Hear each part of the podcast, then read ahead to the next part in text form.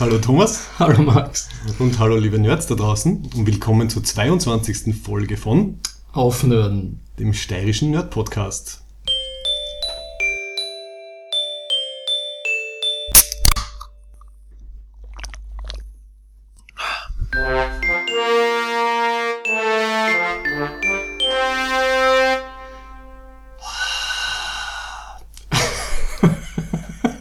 Wir haben vorher schon mit dem Laptop ein paar geisterartige Interferenzen gehabt, was sehr gut zu unserem heutigen Thema passt. Wir müssen reden. Aber bevor wir über unser Thema reden, reden wir mal über uns. Ähm, Ah. Wir sind Thomas äh, Menzelberger. und Max Werschitz. Äh, wir sind aus Graz in der Steiermark in Österreich. Wir sind zwei Nerds und äh, machen diesen Nerd-Podcast, sind auf aufnerden.at zu finden. Das hast echt dreimal Nerd in einem Satz gesagt. Heute ist die 22. Folge am 11.11., das ist ein Multiplikationstag. Uh, Ähm, wir sind auf Facebook unter Aufnörden. Äh, dort äh, freuen wir uns über Likes und äh, Kommentare. auf Twitter auch unter Aufnörden 1. Unter auf den 1 aus irgendeinem Grund, genau, haben wir schon mal geredet. 52 Follower. Sehr gut. Mehrere, mehrere Retweets bei der letzten Folge. langsam geht was weiter. Und- Jemand hat wegen uns Expanse angeschaut. The Expanse. Ja. Sehr gut, sehr gut. Äh, und auf Und? YouTube sind wir inzwischen auch. Und wir, wir kämpfen noch ein bisschen mit dem äh, Verständnis für den Begriff Throwback Thursday. Wir haben schon zwei Leute verwirrt, wie wir dann auf Facebook die, die alten Folgen noch einmal gepostet haben. ja, wir steigen jetzt ganz groß in YouTube ein. Und jeden Donnerstag gibt es eine alte Folge vom letzten Jahr oder von der letzten Staffel halt äh, frei Haus. Und Ähm. die, der Twitter-Account von den The Expense Writing Staff hat diesen Retweet geliked. Hat der Schwarzenegger uns schon geretweetet? Nein. Okay. Gut. So, Thomas, um was geht's heute, wenn wir schon von Geistern geredet haben?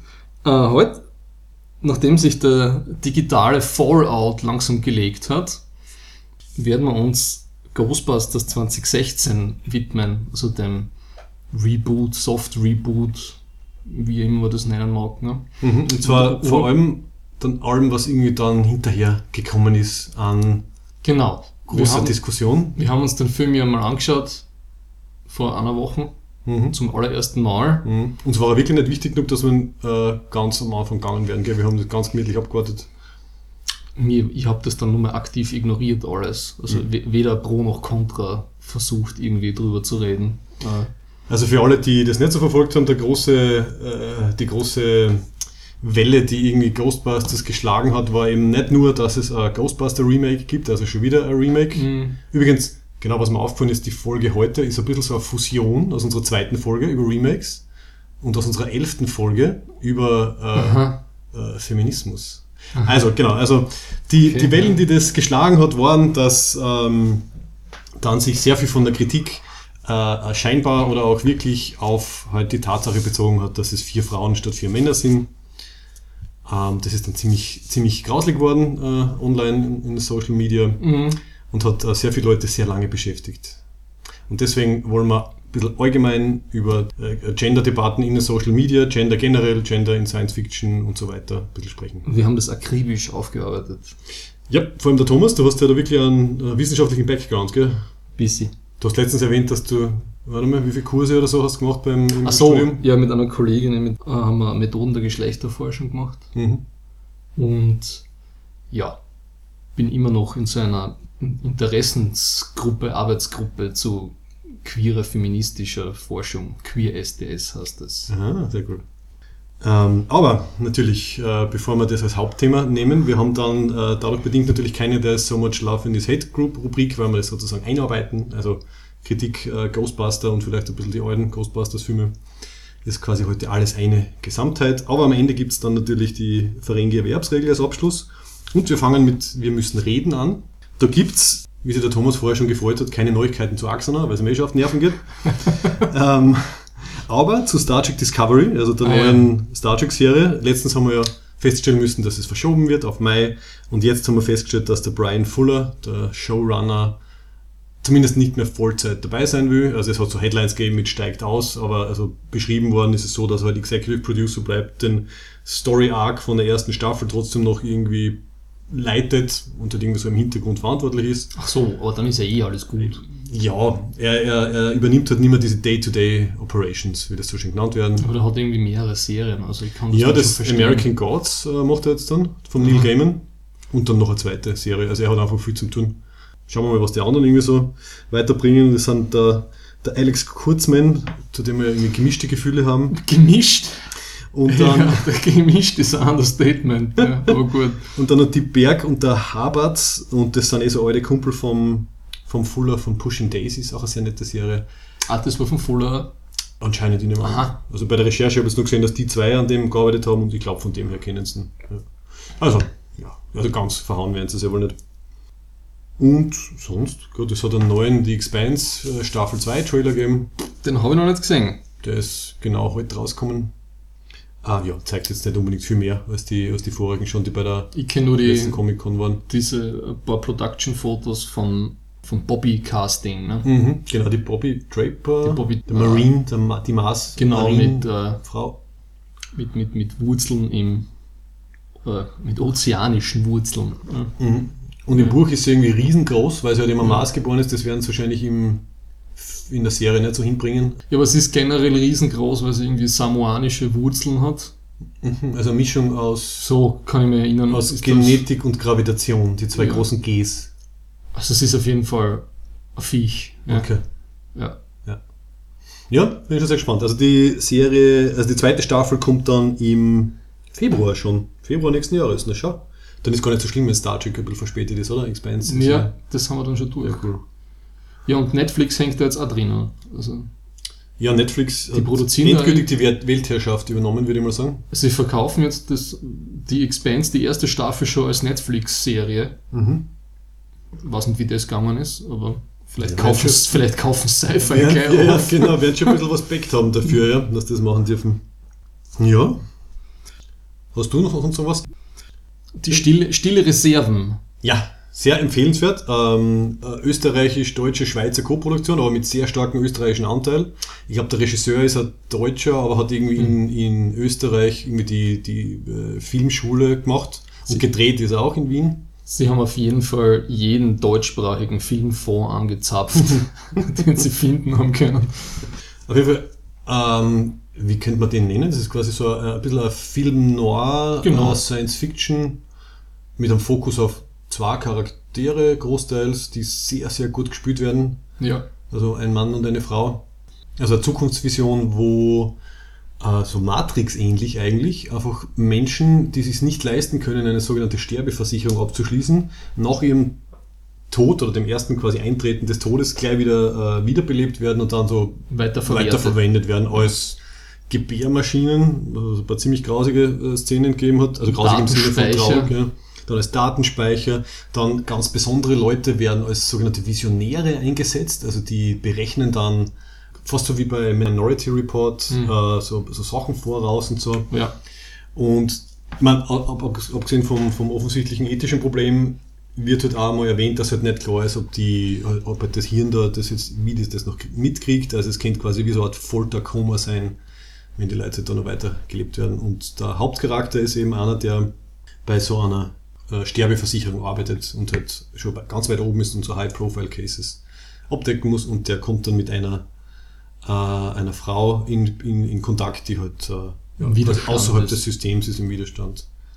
Und ja, visu visu- visuell, äh, großartiger Film, interessante Zukunftsperspektive. Fast so wie eine Black Mirror-Folge. ja und vor allem die, die ganzen Sets und die Locations waren ein Hammer. Mhm. Also Im Abspann hat man eh gesehen, also bei wie vielen Firmen sie sich da bedankt haben. Mhm.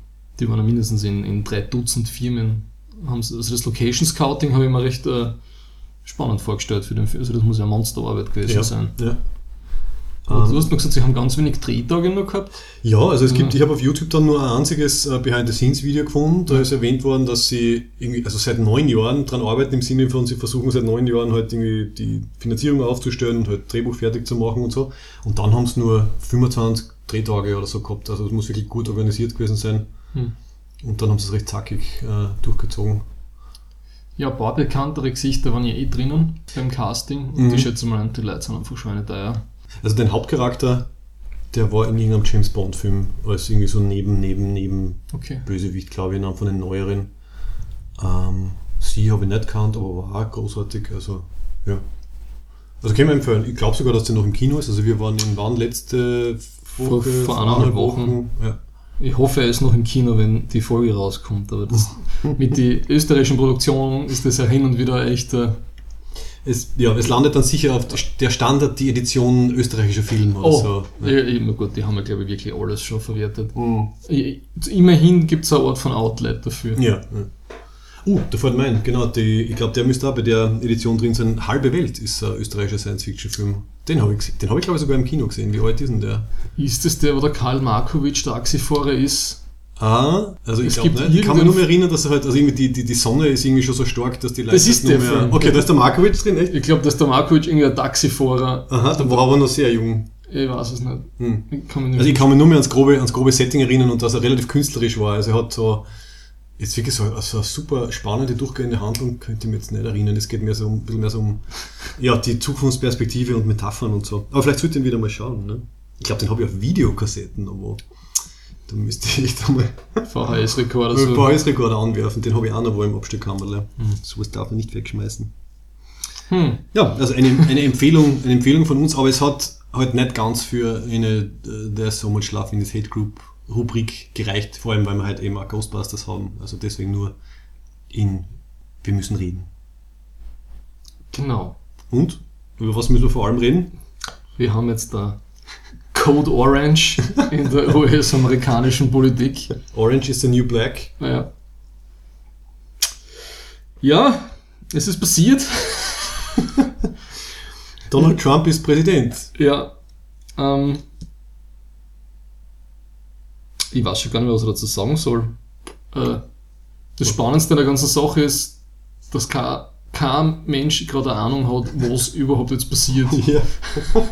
das ist ja fast wie ein so, wie wir jetzt in so eine Dystopie reingerutscht werden, gell? Also ich habe nur das eine Meme heute cool gefunden, wo er beim Obama im Office sitzt und irgendwie so an, an diesen 1000 Yards, der er hat, wo er irgendwie checkt, ah, ich glaube, das wird doch ein bisschen viel Arbeit werden. ja, ich kann mich erinnern, wie, ähm, wann war der Wahltag? Vorgestern? Also heute ist der 11. Dienstagnacht. Dienstagnacht.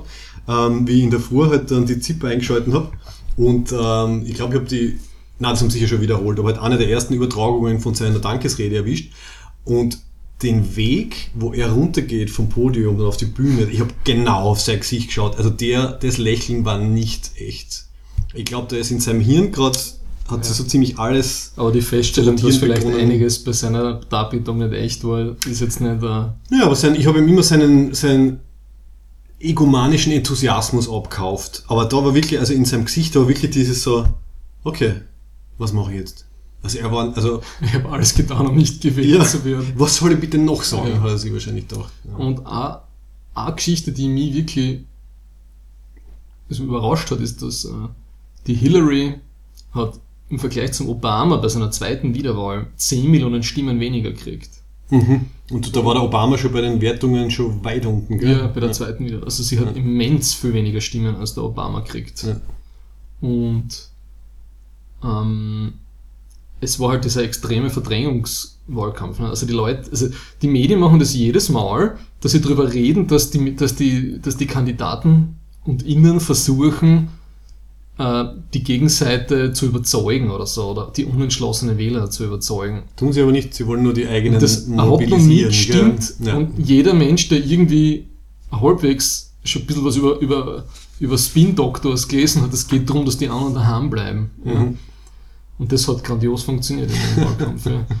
Ob das, jetzt, ob das jetzt Wikileaks war oder die russischen FSB-Hacker, oder, oder der, der Zuckerberg, ja, der anscheinend, keine Ahnung, Leute demoralisiert hat mit seinem Algorithmus. Mhm. Ja. Ja, also was, was mir am meisten geärgert hat, war, dass gleich wie im Jahr 2000 Al Gore gegen Bush, es sie eigentlich absolut hat sie mehr Stimmen gehabt, aber durch das Wahlmännersystem und Winner takes it all ist es halt nicht ausgegangen. Also der, der Trump hat halt gewisse Key States gewonnen. Sie hat, glaube ich, 230.000 Stimmen hat sie mehr gehabt. Also wenn der Norbert Hofer jetzt die Clinton wäre, da wird schon rund gehen in den USA draußen. Ja. Ähm, ja, gibt eh schon Proteste, aber ja, jetzt müssen wir mal warten und schauen. Die Proteste bringen da gar nichts. Ja. Also das ist... Ja, Gesetz ist Gesetz und die Wahlregelung ist halt so. Ähm, aber du hast vorher festgestellt, dass das eine wunderschöne Überleitung Ja, weil, weil, weil in unser Ghostbusters. die Hillary Thema. hatte in, in ihrem Wahlkampf sehr stark die, die Gender-Karte gespielt. Ja? Also, dass sie praktisch die erste Frau ist, die Präsidentin werden hätte können. Und das, ist, äh, das hat sie sehr stark gepusht. Das wäre ja äh, eigentlich auf den, auf den ersten afroamerikanischen Präsidenten wäre das eigentlich so also der Doppel-Coup von den Demokraten gewesen. Ja, ja. Und das ist eigentlich eine gute Überleitung zum, also zum, zum ganzen, zu der ganzen Gender-Thematik. Mhm. Vor allem, ähm, ich habe das ein bisschen, vielleicht sollten wir das für, für die Leute, die das entweder überhaupt nicht interessiert hat oder die es vergessen haben oder die es halt einfach nicht, nicht, nicht verfolgt haben, so ein bisschen die, die Chronologie der, des, des Aufregens äh, erläutern, weil du passt nämlich genau das rein. Die, oh, bitte. Die Hillary Clinton war nämlich unter Anführungszeichen gemeinsam mit den vier äh, Ghostbusters Hauptdarstellerinnen bei der Ellen DeGeneres, die hat ja diese äh, Ellen Ja, Show. ja, ja. Äh, ein Move, der also von, von Sony, vom, vom, äh, von der produzierenden Firma von Ghostbusters im Nachhinein eh, also es war nicht so geplant, sie haben die, dieses Ghostbusters-Panel haben sie dort schon viel früher gebucht, äh, bevor sie gewusst haben, dass irgendwie die Hillary dort sein wird. Aber natürlich haben sie es dann halt in der Show so zusammen kombiniert, so ja, halt äh, äh, Frauenpower und halt Ghostbusters müssen zusammenhalten und, und mit Clinton und so weiter und das hat dann, ich glaube, noch mehr Schau, das habe ich ganz vergessen. Abge, abgeschreckt in dem Sinn. Also sie haben eben, wie du sagst, so extrem halt diese Frauenkarte unter Anführungszeichen geschrieben. Und was das Ärgste äh, war, Ghostbusters ist ja inzwischen berühmt dafür, dass es der am meisten gehasste Trailer auf äh, YouTube ist. Das Raffinierte bei dem war... über eine Million Thumbs down. Ja. Das Raffinierte bei dem war, dass dann, also das haben sehr viele Leute erzählt, die kannst du natürlich jetzt nicht irgendwie nachprüfen, aber sehr viele YouTuber, die halt mit Leuten geredet haben, die damals am Anfang halt bei den Kommentaren irgendwie quasi dabei waren und mitgelesen haben, haben halt gesagt, dass Sony äh, relativ schnell bewusst äh, jegliche konstruktive äh, Kritik, äh, vor allem auch von Frauen, rausgelöscht hat und die sexistischen, dummen, typischen YouTube-Arschloch-Postings drinnen gelassen hat. Und dann natürlich auch die Reaktionen drauf. Und dann haben sie halt irgendwie halt die, ja, die sexistischen Idioten mit halt äh, äh, vernünftigeren Leuten und, und Feministinnen und Feministen zu befetzen angefangen. Und Sony hat dann gesehen, super, aus dem können wir jetzt eine Werbemaschinerie bauen ähm, und das Thema halt nur auf das lenken. Dann kann keiner mehr sagen, wir mögen den Trailer nicht, weil es ein scheiß Trailer ist, sondern wir mögen den Trailer nicht, weil es vier Frauen sind. Und die Massenmedien sind natürlich drauf aufgesprungen, weil da recherchiert keiner so genau, die haben einfach gewusst, ha, Ghostbusters, da geht es um Frauen gegen Männer, Feminismus und Gender und jetzt haben wir eine Story.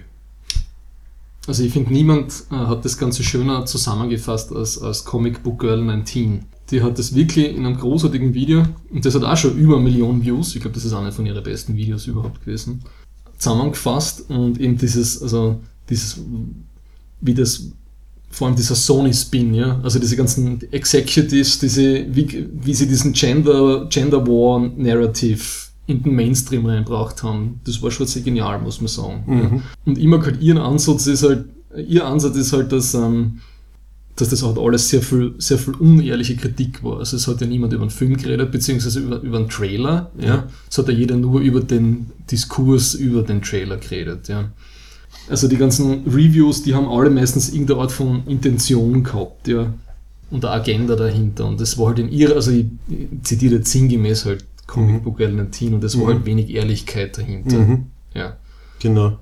Äh, interessant war, sie hat eben relativ früh auf das reagiert und hat im Endeffekt hat einfach gesagt, also sie ist sich nicht sicher, ob sie den Film anschauen wird, sie glaubt, dass er nicht gut wird und sie empfiehlt den Leuten, den Film nicht anzuschauen, mit dem wunderschönen Satz, mit einem leichten Zwinkern im Auge, If you go and see Ghostbusters, you're responsible for the Back to the Future Remake. Und um das ist es ihr im Endeffekt gegangen. Also äh, erstens halt, ihr reichen einfach diese, diese, diese Remake-Culture, Mhm. so unter dem Motto halt Stop Remaking Classic Movies. Ja. Und sie hat auch ein bisschen befürchtet, und das hat sie dann wirklich bewahrheitet, dass halt, wenn er schlecht wird, dass das sie dann halt negativ abfärbt halt auf Frauen als, als Lead Roles und dass das dann quasi Hollywood wieder, wieder zurückwirft und dann halt die Produzenten erst recht nicht glauben, dass man halt mit, mit einer All-Women-Cast halt irgendwie einen erfolgreichen Blockbuster-Film machen kann. Und aus den zwei Gründen hat sie das abgelehnt, soweit ich es ähm, interpretiert habe und eben nicht logischerweise aus irgendwelchen ja, äh, sexistisch angreifbaren.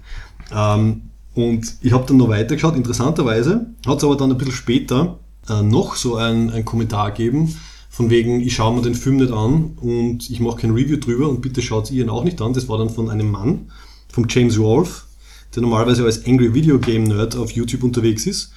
Und der hat dann die volle, die volle Backlash-Watschen gekriegt. Also da sind dann äh, wirklich online die Artikel kommen, äh, ja, eben, du schaust ihn nur nicht an und kritisierst ihn jetzt schon im Vorhinein, weil du ein, ein sexistischer Antifeminist bist und das ist der wahre Grund und wir wissen es. Und sie haben halt viel zum Fertigmachen angefangen, hat dann halt genau in das, in das reingepasst. Aber ich sage eben, die Comic Book Valentin in ihrem Video, ja, sie kann das ja alles nur so offen sagen Ja, weil sie- und, und wird dafür nicht, äh, also, äh, es gibt keine Hexenjagd ihr, ihr gegenüber, Weil sie halt ist eine Frau, ist, ja. Frauen können ja, wie wir wissen, nicht äh, sexistisch sein. Ja. Auch ein interessantes Thema, ja. Und was ich dann noch, noch interessant finde, ist der, der zweite Trailer, den hat dann Sony nicht mehr auf ihrem äh, YouTube-Kanal veröffentlicht, sondern nur mehr auf Facebook, weil da haben sie irgendwie das Gefühl gehabt, dass sie irgendwie die Crowd anscheinend ein bisschen besser unter Kontrolle haben. Und dort war dann irgendwie die, die Response war irgendwie hauptsächlich positiv. Also anscheinend Leute, die halt Sony eh schon geliked haben auf Facebook, tendieren dann irgendwie auch dazu, halt dann den Trailer zu liken. Also es war jetzt so ein interessanter Move, irgendwie da dem zu entgehen. Ähm, Ja, aber marketingtechnisch war es eh genial, so objektiv. in dem Sinn haben sie das Beste irgendwie rausgeholt. Ähm, Ich habe nur gehört, dass der Film unglaublich viel Verlust gemacht hat. Ne? Die weltweite Box Office ist, steht momentan bei 230 Millionen, bei einem reinen Produktionsbudget von 144 und meistens kann man sagen, dass das Werbebudget nochmal so groß ist wie das Produktionsbudget. Ich habe irgendwo was gelesen, dass es fast 500 Millionen Dollar kostet hat, Ja. alles zusammen. Ja, kann ich mir gut vorstellen. Ähm, interessanterweise hat es aber 73% auf Rotten Tomatoes, wobei die Audience Score ist nur bei 55%. Also da ist anscheinend da so ein, so ein Gap zwischen äh, quasi offiziellen Kritiken von Leuten, die sich halt ähm, Ja. äh, quasi ins Rampenlicht dadurch ein bisschen stören und halt einfach ja, Userinnen und Usern, die halt irgendwo halt auf Like oder nicht Like klicken. Das heißt, insofern mit 30% auf Rotten Tomatoes ist er zumindest besser bewertet als Ghostbusters 2. Und den Ghostbusters 2 kann ich mir zum Beispiel nicht mehr erinnern. Ja, bei mir hat sich so zuerst ein bisschen so, der 1 und der 2 haben sich sehr vermischt irgendwie eh, bei mir im Kopf. Äh, Aber ich habe es dann nochmal angeschaut, die beiden, und ich finde den zweiten voll okay. Also der erste hat natürlich so dieses, dieses innovative Alleinstellungsmerkmal, aber ich glaube allein die Tatsache, dass ich halt das dann ein bisschen so im Kopf vermischt, also einfach die guten Szenen, ich weiß dann teilweise nicht mehr, in welchem Film der drinnen war. Also im Nachhinein hat er mir auch immer noch gut gefallen, selbst mit dem, mit dem Ja. erwachsenen Blick. Gut, du hast jetzt praktisch, Ich habe ein bisschen die Historie äh, äh, chronolisiert und du Ja. darfst jetzt mit der Analyse beginnen. ja, aber dadurch hast du praktisch an, an, an voll durch mein Ich habe dein, Mindmap dein Mindmap durchgebasht. jetzt, zerstört. Okay. Ja, Ja. ja, such dir einen Knotenpunkt Wo will und tast dich voran. Gott, ich wollte zuerst irgendwie einen Disclaimer noch machen. Ah, ich kann es ja so schneiden, dass ich, ich tue den Disclaimer dann einfach vorn, vorn hin tackern, okay? Na, aber dass wir zwei weiße Cis-Männer sind, die über den Film jetzt reden. Ne? Wir haben in der letzten Folge in eineinhalb Stunden das ganze Internet quasi geklärt. Also wir werden es ja schaffen, jetzt in eineinhalb Stunden alle Gender-Fragen zu klären. Nein, also wir haben natürlich eine spezielle Perspektive, das ja, meint der Thomas. Wir Der- wollen nicht von Thomas, außen, Der Thomas meint damit nur, Ich- dass wir sozusagen. wir wollen nicht einen mit einer Außenperspektive quasi so tun, als, als hätten wir jetzt irgendwie die, die Definitionsallmacht oder so. Das auch, aber dass wir uns unserer Stellung sozusagen Ja. auch bewusst sind. Ja? Ja. Also wir sind overeducated Mit-30er. Ja, also auf jeden Fall relativ privilegiert. Und ja, reden wir dann gleich über den Film, oder? Bitte. Oder vielleicht mache ich einfach nur noch einen Disclaimer, einen Einwurf, Okay. weil ich äh, vor kurzem, vor drei Monaten in einem eintägigen äh, Gender Mainstreaming Seminar drinnen gesessen bin. Mhm, perfekt. Und das habe ich mir halt sehr passiv angeschaut, ne? weil ich ja gespannt gefunden habe, was die anderen so sagen. Und Ja, die, ja. die Vortragende hat dann gefragt, was Gender ist. Ja? Und wenn wir das Wort Gender jetzt noch öfter benutzt werden, beziehungsweise es ist schon öfter gefallen jetzt, ne? ähm, und die hat gefragt und von meinen Kollegen hat keiner irgendwie gewusst, was es eigentlich ist. Oder sie haben es nicht sagen traut. Ja? Oder, sie haben, Mhm, oder sie haben das Gefühl gehabt, sie sagen jetzt was Falsches oder es war ihnen wurscht. Ja. jedenfalls hat keiner was gesagt. Ja? Und hat, hat sie dann die Und- Auflösung geliefert? Ja, und dann hat einer halt gemeint so, ja, das ist das mit der sozialen Gerechtigkeit. nein, nein, Ja, knapp daneben. Knapp das hat daneben. damit schon was zu tun, das ist Ja. es nicht. Und das ist, glaube ich, im, im, im, österreichischen oder im deutschsprachigen Raum oder wie auch immer, ist das immer ein bisschen missverständlich. Ne? Weil wir mixen ja mit Geschlecht das Soziale und das Biologische in einem Ding zusammen. Ja? Mhm. Und können jetzt so äh, äh, das Gendern, wenn man ganz, wenn man ganz, sich ganz dumm anstellt, halt nur von, oh je, ich muss da ein Binnen-I reinmachen, gell? Und das ist dann so das Ende von, vom Begriff Gender in, Ja. im Alltag. Und das Gender ist ja nichts anderes als das soziale Geschlecht. Und soziales Geschlecht heißt, was wir als Frau begreifen. Ja? Also nicht biologisch, ja? also an den biologischen Merkmalen, sondern was heißt es, Frau zu sein. Ne? Also die kulturelle Konstruktion, je nachdem in welcher Kultur Genau. man halt lebt. Und das Also, können, das können so Selbstzuschreibungen sein, das, können, das sind aber vor allem auch eben, äh, wie hat man denn eine Frau zu sein? Das kann auch sehr oppressiv halt sein, also mit viel kulturellem Druck und Vorschriften und so weiter und so fort. Ja. Uh, da habe ich mir auch ein bisschen schlau gemacht. Äh, beziehungsweise ich, ich habe natürlich im, im, im Studium haben wir schon ein bisschen, also gerade so bei, bei Kursen über halt äh, Ja. äh, Frauen und, und, äh, und Literatur, haben wir das ja auch gestreift, aber das ist schon so lange her. Ähm, und da gibt es ja die, eben diese schöne ähm, äh, Trennung halt zwischen, was du sagst, also die Gender Role, also wie man halt, wie, es halt erwartet wird und kulturell so, halt irgendwie ja. vorgegeben ist. Und dann aber halt die, die Gender Identity, also was man halt dann wirklich macht oder machen will oder wie man sich fühlt und dass das Ja. halt dann oft so im, im Widerspruch stehen kann, so Ja. was wäre meine Rolle, aber wie, wie fühle ich mich eigentlich? Ja, und eben das mit, diesem, mit dem sozialen Geschlecht, da haben viele Leute, die so aus dem, viele Leute, die aus dem Nerd-Kontext oder sagen wir so aus diesem ganzen Sci-Fi- und Fantasy-Kontext kommen, haben einen sehr stark naturwissenschaftlich geprägten Hintergrund. Und Naturwissenschaft ist immer gleich Biologie ist und das Hard Facts, ja. Und die können mit damit nichts anfangen, wenn man sagt, Geschlecht ist auch, ist vor allem auch was, oder zumindest zu beiden was Soziales und was Biologisches, ja. Und das ist dann immer ein bisschen missverständlich. Und ich höre so für so einen Podcast so über so Freidenker und die haben halt alle ein sehr stark, wie soll ich sagen, naturwissenschaftlich deterministisches Verständnis und die kennen mit dem Gender, meistens verstehen sie es nicht Ja. oder mixen das immer zusammen mit dem biologischen. Also im, im, im, im, Auch Deutsch, in- im deutschen Sprachraum Im oder Deutschen, im dann? Englischen. Ja. Also sie verwechseln immer Sex mit Gender. Ja. Mhm. Ähm, und ganz stark sieht man das dann, wenn es um dieses ganze Queer, Trans, LGTBIA geht, also diese ganzen Transgender-Geschichten, also Mhm. wenn die klassischen Männchen-Weibchen-Trennung, die aus der Biologie kommt, aufgehoben wird. Und großartig ist, dann, ist da zum Beispiel die, die eine äh, Amazon-Serie Transparent. Ja. Da siehst du, da Ist die neu? Transparent, kennst du noch nicht? Ich habe Amazon Prime nicht, oder wie heißt das, wo man das schauen kann? Amazon Prime, ja. Amazon Prime. Ja? Transparent, Ja. da spielt der, ich bin, kann man keinen Namen merken, aber der, der Vater, der in, ähm, wie heißt die Serie, die Comedy-Serie mit dem Blue Man und dem Dr. Äh. Tobias Fünke, Arrested Development. der spielt dort den Vater, Oh. der spielt in Mhm. Transparent, der hat er sogar schon einen Emmy dafür gekriegt. Mhm. Der spielt da die Ah, Transparent. Das ist quasi Transparent. Wortspiel. Ja, genau. Ah, und der spielt da einen, okay. älteren, einen älteren Mann, Mhm. Vater, der dann eben beschließt, er ist eigentlich eine Frau. Ja? Und dann wird er zu sie, zu, zu einer Frau. Also er macht eine Geschlechtstransformation durch. Ja. Und da merkt man eben, wie sozial das eigentlich, also wie, wie, wie- wir uns das eigentlich alles selber machen und wie stark die ganzen Werte und Normen und der soziale Druck darum ist. Ja. Mhm. Das spielt natürlich in Kalifornien, weil da ist es relativ am progressivsten noch mit dem ganzen Geschlechtsumwandlungsding.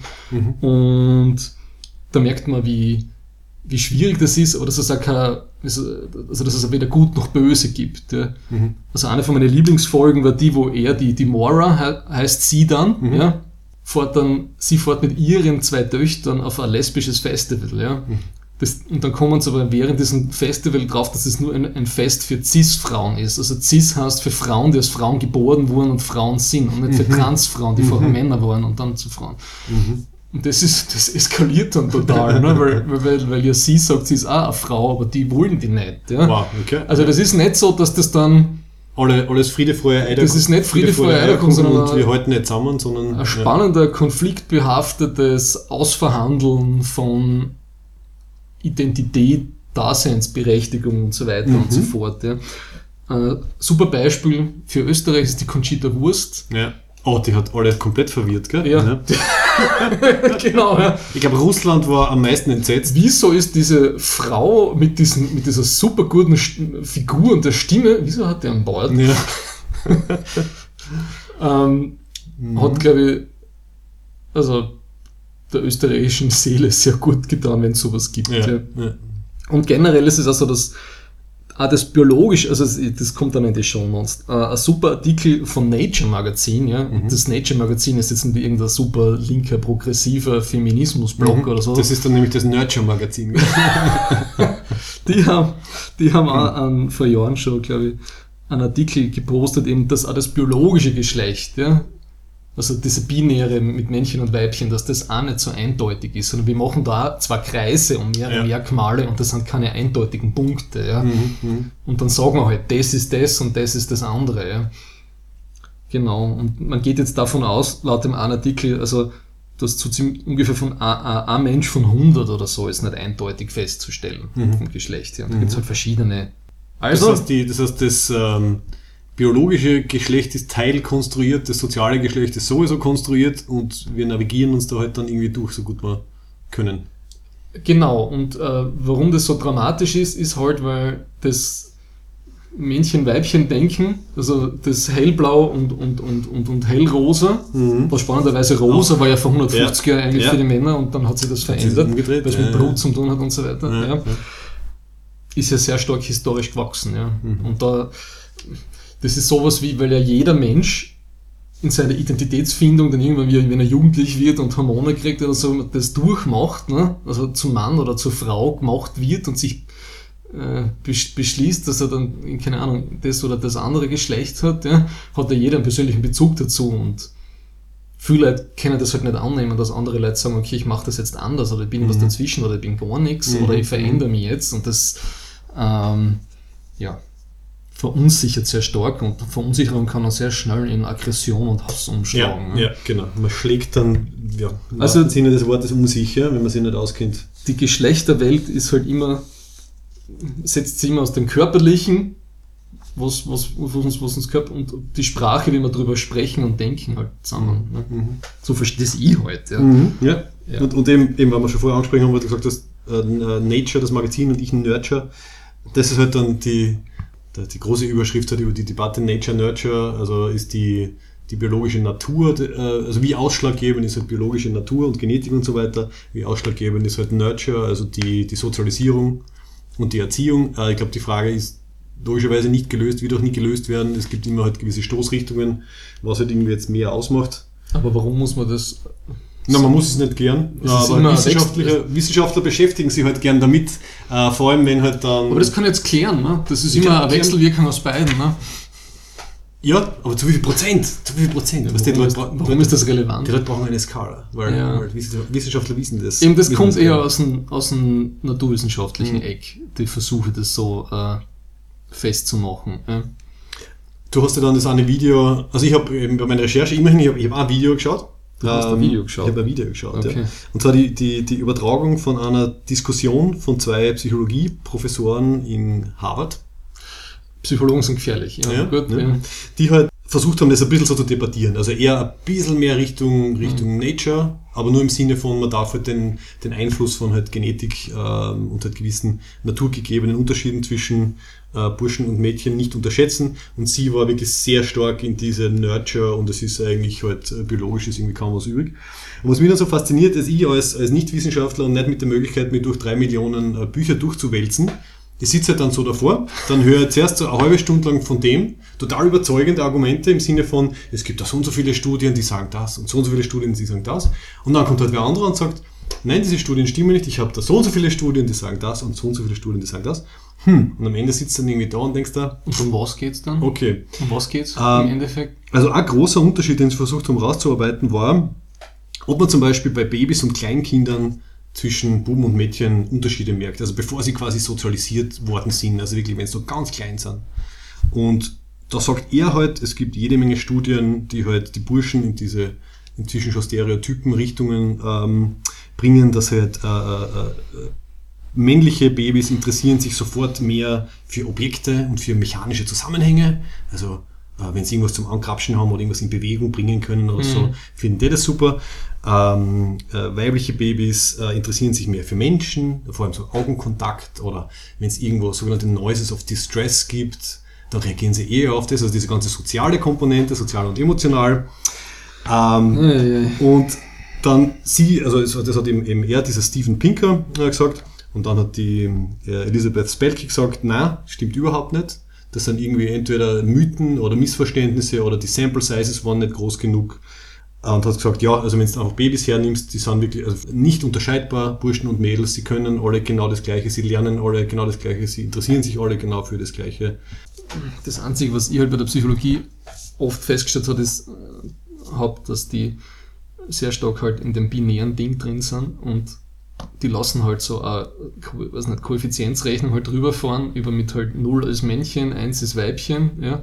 Über was drüber fahren? Über alle diese Testergebnisse ja. und dann schauen sie halt, wo irgendwas Signifikantes rauskommt und dann wird das so deskriptiv dargestellt. Ja. ja.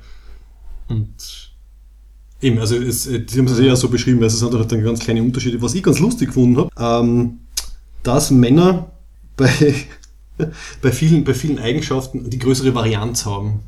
Also er hat es dann so beschrieben, das Sprichwort dafür ist irgendwie more prodigies, more idiots. Ja, und das bringt mir, ich habe einen Answerpunkt da gemacht, ne? ja. also ein bisschen exkursorisch. Das ist das letzte, eben so Queer und Trans und Naturwissenschaft zum Beispiel. Und das zweite ist dann, als dritte ist dann, was ist Feminismus? Ne? Mhm. Das Buzzword, von dem sie dann schon alle angegriffen fühlen. Da geht es ja nur darum, praktisch um das Ungleichgewicht zwischen den zwei oder mehreren Geschlechtern halt aufzuarbeiten ne? und zu schauen, was kann man dagegen tun. Und da hat es unterschiedliche geschichtliche Phasen gegeben. Ne? Und das ist selbst nichts, der Feminismus selber ist nichts Einheitliches. Das, da gibt es total unterschiedliche Richtungen und teilweise sind sie total zerstritten mhm. oder sehen die Sachen grundlegend anders.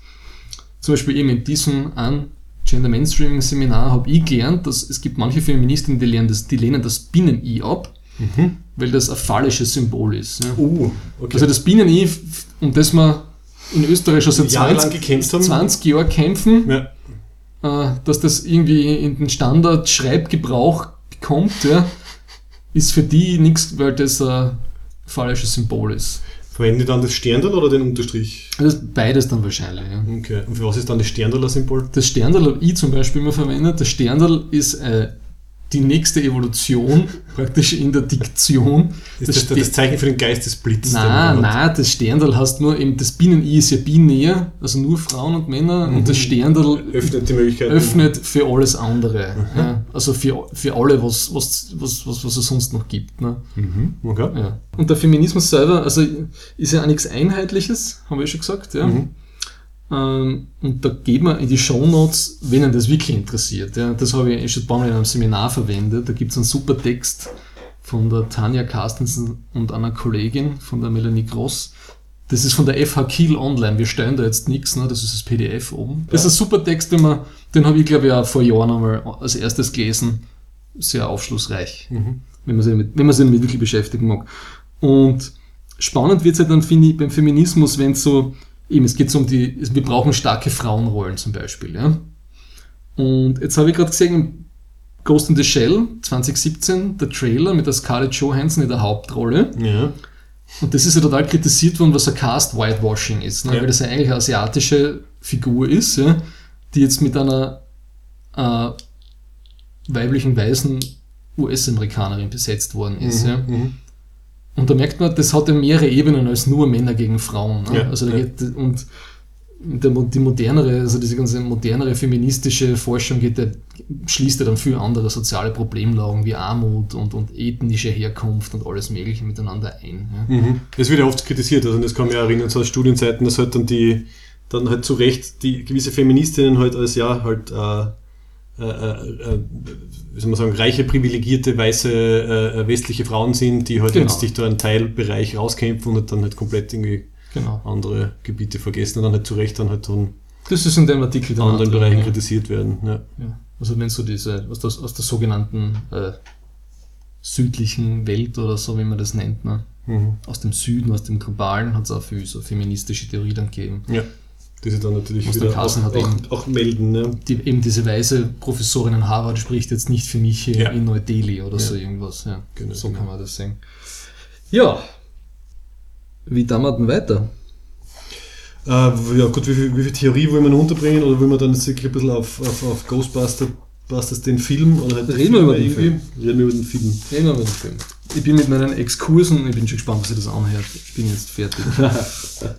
ja, für mich stellt sich die Grundfrage, wie, wie, wie bewerten wir ihn? Also ich glaube, es gibt so zwei Schienen. Erstens, ist es ein guter Film und ist es ein guter Ghostbusters-Film? Und zweitens, ist es ein guter Film für im Sinne von Frauen und Frauenrollen? Und ich glaube leider, dass er in beiden nicht besonders gut abschneidet. Das hängt davon ab, wenn man liest. Ne? Ja. Ja. Dann machen wir vielleicht zuerst, das ist ein guter Film oder ist ein guter Also Ghostbusters-Film? mir persönlich, leichter. ich bin, ich habe den Film einfach unglaublich mittelmäßig gefunden. Mhm. Ja, ja. Ja. Es war jetzt nicht der schlechteste Film, den ich jemals gesehen habe. Also, Genau, vor allem wenn er, wenn er nicht Ja. den, das Label und das Erbe Ghostbusters gehabt hätte, also wenn es Ja. einfach nur ein Geisterjäger äh, 2016 Film gewesen wäre, hätten, glaube ich, die ganzen Leute das relativ locker gesehen mit, ja, ja, ganz nette Komödie, ein paar peinliche Sachen, ein paar gute Witze, viel mittelmäßige Witze, aber es ist wirklich äh, aber nichts, über das man sich irgendwie echauffieren müsste. Kaugummi Popcorn Kino ist das halt. Ne? Ja. Also. Und die ersten 30 Minuten waren, waren voll okay. Also da war ich richtig positiv überrascht. Das hat so ein langsames Pacing gehabt, Mhm. Charaktere sind eingeführt worden. Mhm. Mhm. Hat gut funktioniert, finde ich. Die ersten 30 Minuten. Aber dann. Also, Dann ist der, dann ist der erste Spoiler Queef- Alert, ja. Queefing Joke gekommen. Vom, vom, Furz, vom Furzwitz zum Queef-Witz. zum Quit, na, das habe ich noch nicht so dramatisch gefunden. Okay. ne, Also, aber es ist dann, ab dieser Szene beim Heavy Metal Konzert, ist es wirklich bergab gegangen. Ja. Mhm. Weil der Plot, finde ich, hat dann, sie haben, die, die Szene, die mir am besten gefallen haben, ist, wenn die, wenn die vier Frauen, und die sind halt durch Saturday Night Live äh, super eingespielt aufeinander. Ja. Und die, besten Szenen haben mir gefallen, wo sie einfach nur normalen Dialog untereinander gehabt haben. Ja. Alles, was irgendwie so super forced auf lustig war, also wenn sie im Labor waren und dann haben sie herumgeblödelt, also das Ja. waren die schlimmsten Szenen da, wie es irgendwie Also es ist ja vom, vom Regisseur von Paul Fake und von den Darstellern gesagt worden, dass er sehr viel improvisiert haben. Also du hast ja gesagt, also Saturday Night Live, also das Ja. sind halt so quasi Impro- bzw. halt dann Sketch-Akteurinnen und ich finde, das hat man gemerkt, weil ich glaube, sie haben sehr oft einfach die Kamera draufgehalten, einen halben Tag lang, einen halben Drehtag lang und haben dann halt die besten, unter Anführungszeichen, Witze genommen und das ist dann in die Szene reinkommen. Was halt irrsinnig, irrsinnig das Ganze zersetzt hat. Also irgendwie Es passt, ich finde die Szenen selber haben schon passt, aber es hat dann mit dem restlichen Film nicht zusammenpasst. Ja. Also mir hat irgendwie der Fluss gefällt. Also wenn ich mir irgendwie äh, Ghostbusters Sketche anschauen will, dann, dann gern. Also dann sollen sie es irgendwie extra machen. Aber jetzt in einer Szene, wo eigentlich war, äh, es sollte die Handlung weitergehen oder wir irgendwie mehr über die Charaktere erfahren, äh, dann kommt wieder irgendein ein völlig absurder Witz von links und, und man Mhm. weiß nicht, was er erwischt hat. Das hat mich weniger gestört, muss ich Mhm, sagen. okay. Also was mir dann eher gestört hat, eben nach dieser ersten halben Stunde macht, kriegt so der Plot so ein Scale-up. Ja. Es wird alles groß, groß, groß. es, es, dramatisch. es wird alles super, aber das ist so künstlich aufgepumpt. Und dann dieser wirklich schlechte Bösewicht. Ja. Ja, der ist auch wirklich. Also der war völlig motivationslos, finde ich halt. Ja. Ja, und er hat gleich in der, in der ersten Szene hat er halt quasi die, dem, dem Zuschauer und der Zuschauerin erklärt, was er macht. Also er hat Ja. wirklich, er redet natürlich mit sich selber. Also ich glaube, die erste ist- oder na, eine- eine der ersten Szenen mit ihm ist, Mhm. er redet einfach mit sich im Spiegel und erklärt dem Spiegel und damit äh, dem Publikum, was er vorhat. Also so richtig so Exposition mit dem Hammer. Ähm, und ja, seine Motivation, warte, ich habe mir das rausgeschrieben, weil es so absurd ist. Äh, seine Motivation ist, you have been bullied your entire life, now you will be the bully.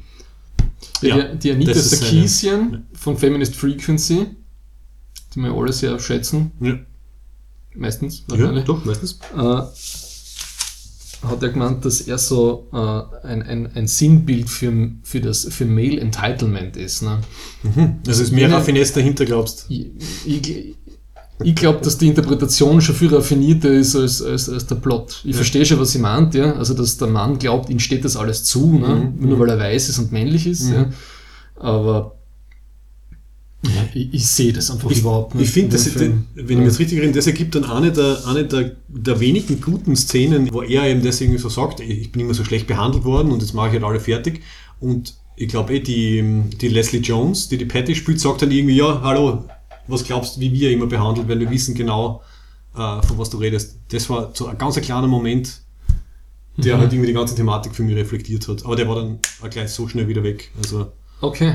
Aha, na, das. also da finde ich, hätten sie das verbunden, so dieses Male Entitlement mit Mhm. ähm, halt quasi die, die oft äh, eine schlechte Behandlung halt von Frauen und dann auf der Metaebene halt die schlechte Behandlung halt von Ghostbusters in, in weiblicher Form. Also das war so, ich finde so ein Mini, ein Mini-Funken an, an Sinnhaftigkeit, aber sonst Okay. Wenig, wenig, ja. Dann, was mir dann aufgefallen ist, äh, die Farbe Pink Mhm. kommt überdurchschnittlich oft vor. Also ich habe das Gefühl gehabt, dass er schon ein bisschen auf, auf, auf, auf, auf color-coded ist teilweise. Ja, also ja. so die, die, die, die, die Ellbogenschützer sind pink. Die Streifen, die, Die Streifen haben, die Streifen am Auto. Pink, Stre das Auto ist oben halb pink. Und das Allerbeste, Also- der, der neue äh, Ektometer, also mit dem sie Geist, Geister So äh, entdecken, ist, Entschuldigung, ist, ist eine, eine leuchtende Vagina. Ja, es war, es war rosa und hat genau die Form gehabt. Aber das rotiert in. Das rotiert. Es rotiert normalerweise nicht ganz so, ja. Das stimmt. Ähm, aber das haben, wir, das haben wir schon bei der Kategorie, die ich mir notiert habe, unter ironischer Kommentar oder doch einfach nur reversiv sexistisch. Weil es waren so viel von den Sachen drinnen, was du denkst, es sind so viele Sachen, die halt gehen, weil halt Frauen Witze über Männer machen. Ja? aber sie drehen es eben genau um. sie Und- drehen den Sexismus genau um und ob das das dann besser Das macht. ist auch meine, meine, meine, Kritik dran, eben diese ganze Rolle vom, vom Chris Hemsworth, ne? Mhm. der, vom Sekretär. also das, das, das quasi dumme Blondchen nur halt in, Das ist in echt männlich, einfach, ja. äh, ich verstehe nicht, wie man dann sagen kann, dass das dann lustig ist, Ja. ja. weil das ist reiner Kontersexismus Ja. dann. Ne? Richtig. Und wenn ein Film sich das schon auf die Fahnen schreibt, ne, dass er Gender Equality oder so irgendwie macht, ja, Mhm. Oder oder sollte zumindest, zumindest, ja. ver- versuchen, einen Schritt zur Richtung Diversity zu machen und die nächste Evolutionsstufe und nicht einfach so, haha, wir sind dran, Ja, wir drehen genau. das jetzt um. genau. Ne? Eben, eigentlich wieder, Also- böse, wieder Bösewicht, oder? Also Das, sehr so. das ist, finde ich, Ja. das ist wirklich unehrlich dann zu sagen, dass das jetzt äh, irgendwie toll wäre an Mhm. dem Film. Und ich finde, das Ärgste war, weil du vorher die Sarkisien erwähnt hast, natürlich, dass dieses, dieses Mrs. Male-Phänomen, also dass man Ja. quasi einen männlichen Charakter oder Typus nimmt, dem ein Perücken drauf klatscht, Lippenstift und ein Schleiferl, Mhm. war dann eins zu eins drinnen, weil der Slimer hat auf einmal eine, sie eine ja, ja. Freundin und also Das schreibt sie ist, ist, ist, es, ist es ein so raffinierter Kommentar auf das Ganze, dass das okay ist, oder ist es einfach nur genauso dumm? Ich weiß Ich nicht. glaube auch, dass uns da was. Ich glaube, dass uns als, als, als Konsumenten ja, und Konsumentinnen das irgendwie besser, toller verkauft worden ist, als das, was es Ja. eigentlich ist. Ja, Es Ja. ist eigentlich wirklich ein mittelmäßiger Film, der einfach einen, einen grandiosen Marketing äh, Feldzug geführt hat. Und der ja. vielleicht ein bisschen mehr auf die Fahnen geschrieben bekommen hat, Ja. als er sicher eigentlich selber draufschreiben wollte. ja, ähm, Wobei man sagen muss, also der, der Chris Hemsworth, der den Kevin spielt, ähm, ich finde, er hat komödiantisches Talent. Also es hat Du- ein paar Momente gegeben, wo es ein bisschen zu absurd war, aber sonst, also ich würde ihn jetzt wirklich gern nicht in, am nächsten Tor sehen, sondern in, keine Ahnung, irgendeiner Komödie. Es hat eh super funktioniert. Ja. Und ich habe da, ich hab da ein paar Mal gelacht. Ja. Ja. Also, das hat schon funktioniert. Aber ich meine, sie, die, die eine, die, die, die Wissenschaftlerin, meine, die macht ja praktisch, die macht ja nur sexuelle Anspielungen ihm gegenüber. Ne? Ja, genau, also die Kristen Äh, Wiig, äh, also die die Erin Gilbert spielt, genau, sie, sie, sie Ja. swoont halt total vorher in mir.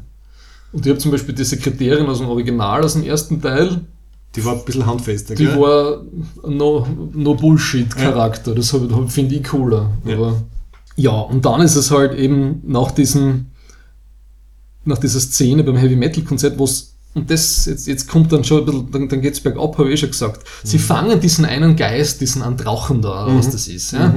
Das ist der einzige Geist, den die Geisterjägerinnen in dem ganzen. Film fangen. Ja.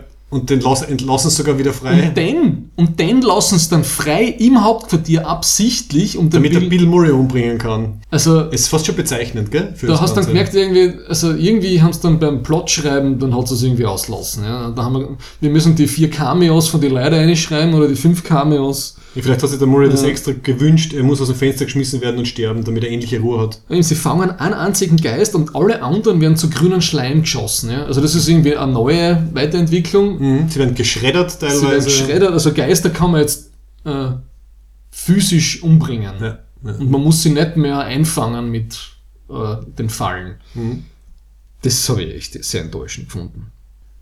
Ja, und diese ganze Sache mit halt, halt tolle neue Waffen und Möglichkeiten, die die Geister zu beseitigen, hat dann zu einer, meiner Meinung nach, einer ziemlich blöden, mainstreamigen, wir sind jetzt irgendwie kämpfende Helden-Szene geführt. Also da sind sie, glaube ich, am Times Square oder so. Ja, und dann packen sie halt alle Waffen aus, die sie halt irgendwie haben. Und das war für mich jetzt dieses, dieses typische, okay, wir müssen halt jetzt das äh, modernisieren. Mhm. Und es reicht nicht mehr, dass wir nur mit den Proton-Packs dastehen und halt die die Geister äh, festhalten und dann einfangen, sondern was haben, haben die da bitte alle? Die haben so äh, Doppelpistolen gibt's, dann eben diesen, diesen Saugschredder, dann sie, äh, die McCarthy hat so eine Art äh, Elektrofaust oder was, also sie, sie trischt dann einfach den Geistern an in die Pappen und dadurch irgendwie zerfetzt es. Dann Ja. gibt's äh, eine Anti-Geister-Handgranate, äh, also Hm. Ja, es war so richtig, für mich war es so der Computerspielmoment. Wir, wir zeigen jetzt einmal her, was wir alles im Arsenal drinnen haben. Ähm, ja, es war so, Ja. es war dann für mich die Action und die, die CGI war einfach wirklich mittelmäßig. ja, Also, also das, vor allem das Design von den, von den Geistern. Uh, ich weiß, da, da stimmen wir nicht überein. Ich finde den einzigen coolen Geist war am Ende die Idee, dass aus dem Ghostbusters Logo dann der Endgegner wird. Ich glaube, das hast du nicht so cool ja, gefunden. ah, das, war, das war wirklich furchtbar. Ich finde, das war, das war die einzige gute Idee, weil alle anderen Geister haben ja irgendwie, also völlig generisch halt irgendwie ausgeschaut. Okay, der eine Drache war, gut, ein großer Geisterdrache, aber alle anderen waren halt so, ja, grünlich, halbdurchsichtigen, nichtssagenden Dinger. Und das hat wenigstens ein bisschen an Charakter reingebracht. Ich meine, klar, es war Hommage an den Stay Puft Man aus dem, aus dem ersten. Aber ich finde das cool. Also diese Metaebene, Logo, dann zu, ganz kurz wirklich zu einem Cartoon-Männchen, wie bei ähm, äh, Falsches Spiel mit Roger Rabbit, das ist ja dieser halb, halb Mhm. echt, halb, halb Cartoon-Film. ja, ja. Und dann halt, die, dann wird aus dem Logo wird dann ihr, ihr, ihr Nemesis. Das habe ich cool gefunden. Von mir aus ganz schlimm habe ich gefunden, dass der Slimer, ah, der ikonische Geist, ja. Ecto 1 entführt. Dann eben mit seinem, mit, Mit- seinem Weibchen, dann mit, äh, seinem, mit seinem, wie heißt das? Äh, Man-Made oder was? Wie? Miss Mail. Miss Mail, Slimer Co. Ja. den Ecto 1 zu Schrott fährt. ja. Ja, das, das war nicht gut. Oh, doch, ein netter Moment noch. Also das zweite, also nach diesem Logo-Geist habe ich noch cool gefunden, aber das war von Dr. Who geklaut. Es hat auch eine Szene gegeben, wo halt äh, dieser Drachengeist dann eine, eine Schaufensterpuppe äh, befällt und dann halt kurz die, die Patty wird dann von einer Schaufensterpuppe gejagt. Das finde ich hat auch sehr, sehr geil ausgeschaut. Und das war so gerade ein bisschen so, so ein creepy Moment, weil wenn halt so, so Dinge zum Leben erwachen, die halt die normalerweise nicht nachrennen, finde ich, Ja. das war gut. Von den Dingen hätten sie irgendwie mehr reinbringen können. Und ich habe nicht das Gefühl gehabt, dass sie großartig viel Angst hätten, die vier Heldinnen. Ja, ja. Gut, vielleicht waren sie so wissenschaftlich veranlagt, dass das halt einfach nicht so ernst genommen haben. Wie war es beim ersten Ghostbusters? So richtig Angst haben sie aber auch nicht gehabt, oder? Die Die, sind am ersten Mal in die Bibliothek einigen. Da machen sie sich hier voll in die Hosen alle. Oder? sie rennen dann alle ziemlich schnell wieder raus. Ja. Wobei, ist das... Das ist mir aufgefallen. Ich weiß nicht, ob das jetzt schlecht oder gut ist. Na wirklich, ich frage mich jetzt ernsthaft, ob das, wie das bei den ersten war, weil ich habe mir also die ersten zwei nochmal angeschaut und was mir zumindest aufgefallen ist, ist, dass auf der, ähm, auf der filmischen Ebene ist ganz wenig mit Angst gespült worden. Also zum Beispiel die Szene, wo sie halt in der Bibliothek am Anfang diesen Bibliothekarin-Geist das erste Mal sehen und wie sie halt dann sich voll schrecken und rausrennen, ist aber total lustige Musik. Kannst du das erinnern? Also wirklich so beschwingtes Piano, mit, also es, es signalisiert Na. total so, okay, sie haben sie jetzt geschreckt, aber dass sie jetzt so geschreckt rausrennen, ist eine Comedy-Szene. Also zumindest in dem Sinn war es anscheinend nie auf, äh, oh Gott, oh Gott, wir fürchten und so. Ich, insofern glaube ich, war dann der zweite ein bisschen gruseliger. Also dieser, das Gemälde, was der, der Okay. Vigo, das Gemälde, das irgendwie so zum Leben erwacht und diese, diese Tunnel unter New York, also das war für mich ein bisschen dunkler. Oder so Details wie vom Dock rufen die Hafenarbeiter an und sagen, äh, sie sollten mal herkommen und sich das anschauen. Ja, was ist passiert? Die Titanic ist gerade eingelaufen. Also so, so Details finde Ja, ich waren, kann mich erinnern. waren, waren eigentlich ganz nett. Also ich glaube, stimmt, Ja. waren die alten ein bisschen gruseliger. Ja. Aber grundsätzlich finde ich die Kritik berechtigt, dass es keine einzige halbwegs vernünftige männliche Figur gibt im Film. Ne? Ja, Und- alles Arschlöcher oder Idioten, gell? Ja, Also der Bösewicht sowieso. ja. Ähm, Und eben, wenn man, wenn man schon immer kritisiert, dass Frauencharaktere immer entweder dumm oder, oder hübsch sein müssen oder, oder unterentwickelt, so, keine Ahnung, wenn es irgendein Superhelden-Team gibt, ist, ist, ist weiblich sein eine Charaktereigenschaft, Ja, da habe ich ja. halt eine Frau, ja, genau. dann finde ich, ist das ein ziemlicher Griff daneben. Ne? Mhm. Ja, also im Endeffekt hat es wirklich ein bisschen so gewirkt wie halt vier Frauen gegen, gegen die Männerwelt. Ja. Ja.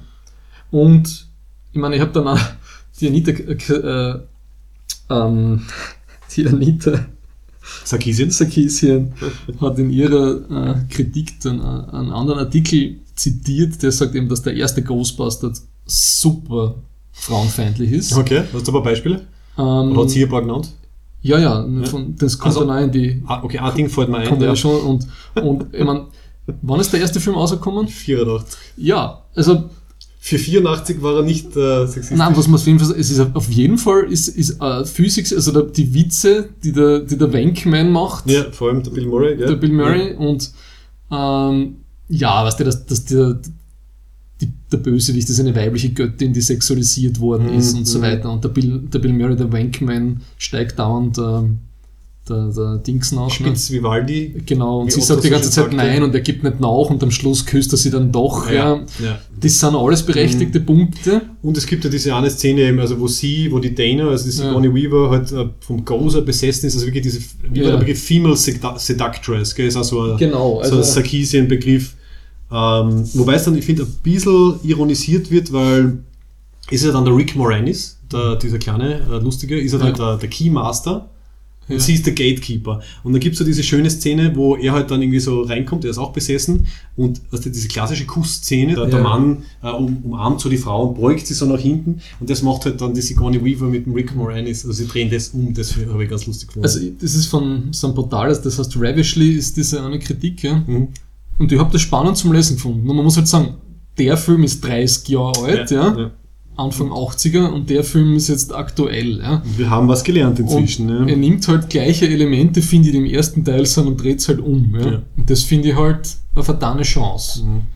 Ähm, die, die, die Kritik endet dann damit, dass der, der weibliche, sexualisierte Gott, der dann besiegt wird, im ersten Teil von Ghostbusters, wird besiegt, indem die zwei, äh, die vier Männer Nein, praktisch ihre, äh, aus der Hüfte heraus Ah, ihre, okay. ihre, ihre Protonen-Dingsbums kreuzen. Was ja. für eine Symbolik, ja. Und die praktisch Okay. dann Mhm.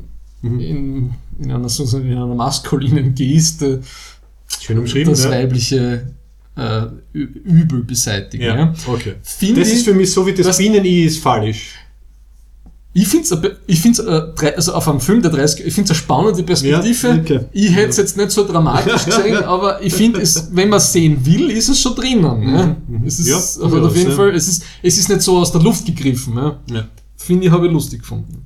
Also die sexistische Szene, die mir einfällt, ist der, der Geister-Blowjob, den der, der Dan Aykroyd, der Charakter von Dan Aykroyd kriegt.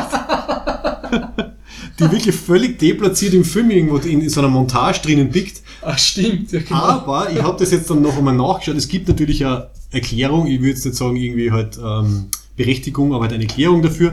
Und zwar, der Dan Aykroyd äh, ist ja der volle, haben wir glaube ich auch schon mal erwähnt, ja, der volle wirklich so ähm, ähm, Mysterien und Geister und, und, und sonstige Fan. Also der hat ja Er ist völliger Er hat Verschwörungstheoretiker. Verschwörungstheorien und so weiter. Ja. Also hat irgendwie schon in einem Interview erzählt, dass halt in seiner Familie war das halt wirklich so. Es ist an deswegen geglaubt worden, es hat so Ja. Seancen und so weiter gegeben. Und es hat dann entsprechend für seinen Charakter einen, einen, Mini-Subplot äh, gegeben, wo er dann wirklich eine, eine, eine Beziehung zu einem, einem weiblichen Geist aufbaut. Und das war dann aber irgendwie eine Szene, die anscheinend viel zu lang war. Ist rausgeschnitten worden und was überblieben ist und drin geblieben ist, war dann der Blowjob. also es, es war quasi, es war mehr, es war mehr Romantik drumherum und ähm, ja. Aber das stimmt. Ja. Ich habe ich hab mir dann vor einem Jahr mal, ich habe die Szene Ja. nicht verstanden. Wieso kriegt er jetzt einen Blowjob von einem Geist? Ja. Ja, ja, das war sehr schräg. Ja. Gut, ich weiß nicht, warum sie es dann drin lassen haben, Ja. aber ja. Und so viel zum Film, oder? Oder hast du noch was? Weil sonst würde ich jetzt auf die Metadiskussion weiter eingehen. Ja, bitte, ja. Wir können das sicher immer wieder verweben. Ja, und das, was mich am meisten bewegt und krantig gemacht hat, war dann ja das, dass das, Sci dass das als, als ein Sci-Fi-Film verkauft worden ist, der endlich das Gender Mainstreaming irgendwie besser bedient. Ja. Es stimmt, von vorn bis hinten haben wir eh schon dreimal gesagt, es gibt zu wenig Diversity und starke Frauenrollen. Mhm. Aber wenn ich jetzt, ich bin ja, ich verstehe mich vor allem als Sci-Fi-Fan und weniger als irgendwie Mainstream-Popcorn-Kino gehe, da hab ich dann immer gesagt, aber das stimmt nicht. Ja. Ja. Es, es, gibt, es gibt so viel, äh, wie soll ich sagen, Diversity oder starke Frauenrollen. Der Mainstream, es ist auch eine Mainstream-Diskussion, die da geführt worden ist. Insofern ist was eh gut, alles, was passiert ist. Ja. also zumindest der Denkanstoß vielleicht Dass der paar Leute, Denkanstoß kommt für manche und da habe ich eben von, von, von der, unserer gemeinsamen Treckdiener-Freundin oder Kollegin von mir, von der Monika, Mhm. da gibt sie hat einen, in einem Blogbeitrag das sehr nett zusammengefasst, dass es zumindest gut ist, darüber zu reden und so. Also dann kommt Mhm. dann die Show Notes. Ja. Also Aber- was, was aber Conchita Wurst für den Song Contest war, äh, ist Ghostbusters für äh, Hollywood oder so. Max, das ist genial. Ja. Ich hätte es nicht besser formulieren Wow. können. Das Problem ist halt nur, es gibt ja da so Leute wie den Gavalier, ne? Die, die lassen dann einmal. Der Gegenpol, der ist dann wieder das ist dann der Gegenpol, ja. die machen das dann wieder hin. Und das ist dann, Ja. was, der, was das Gamer geht für den Sci-Fi-Mainstream ist, es- ist dann der Gavalier Ja, für, für. Gender-Mainstreaming. Ja. Okay. Aber Science Fiction hat schon seit die 60er Jahren, also mit, weiß ich nicht, unglaublich viele gute Bücher geschrieben Mhm. oder herausgebracht, also ebenso wie die Octavia Butler oder die Ursula K. Le Guin. Ja. Mhm. Und ich will jetzt nicht sagen, dass das das Gros der, der Science-Fiction-Literatur ist, aber es gibt da so viele Beispiele. Ja? Also es gibt zum Beispiel, ich lese gerade von, von David Webber, das ist eine Military-Fiction-Saga, der hat in den 90er angefangen, eine Buchserie zu schreiben als Mann über einen starken Frauencharakter. Das man schreibt, das hat 25 Jahre, das glaube ich schon auf 17 Bücher. Mhm. Und das ist wirklich gut gelungen. Ja? Mhm. Ja. Und wir brauchen gerade auf, äh, mit, mit Star Trek, Ja. Episode 7, äh, ich glaube, es kommt langsam in den Mainstream, ja. Und viel, Ja. und viel, wie soll ich sagen, und viel, und viele Männchen, die sich dann in ihrer Identität dann verletzt fühlen, ne, jetzt, jetzt ist schon fast in jedem Film eine Frau. Ja, natürlich, genau. ne? Ja, also, ja, wird einmal Zeit, gell? Es wird einmal Zeit, Eben, ja. Rogue One, In dem das ist gleiche, es, also Star Wars hat es jetzt wirklich äh, angegangen, ne? eben, aber da habe ich mich dann ein bisschen mit der Monika dann sehr lange mal energischer unterhalten Mhm. und am Schluss sind wir drauf gekommen, es gibt die Mainstream-Diskussion und es gibt die Sci-Fi-Diskussion. Ja? Ja, ja. Und wenn du sagst, wenn, wenn du einfach von Sci-Fi redest und sagst, es braucht endlich starke Frauencharaktere, dann stimmt das nicht. Ne? Wenn Sci-Fi über Star Trek, Episode 7, Firefly, Battlestar Galactica, The Expanse, Space Above and Beyond in die 90er bitte, Mhm, mhm. Farscape und einige von den Sachen tut die, hat die Anita Sarkeesian sogar in ihren Empfehlungskanon drinnen. Ja? Ja, ja. Das also das haben wir schon ganz gut abgedeckt. seit, ja. seit 20 Jahren gibt es wirklich also, gute, gute Beispiele. Ja. Ja. Genau, was mich, was mich, das ist mir dann halt wirklich frappierend Und das. Alien-Franchise, Ja. also die ersten zwei.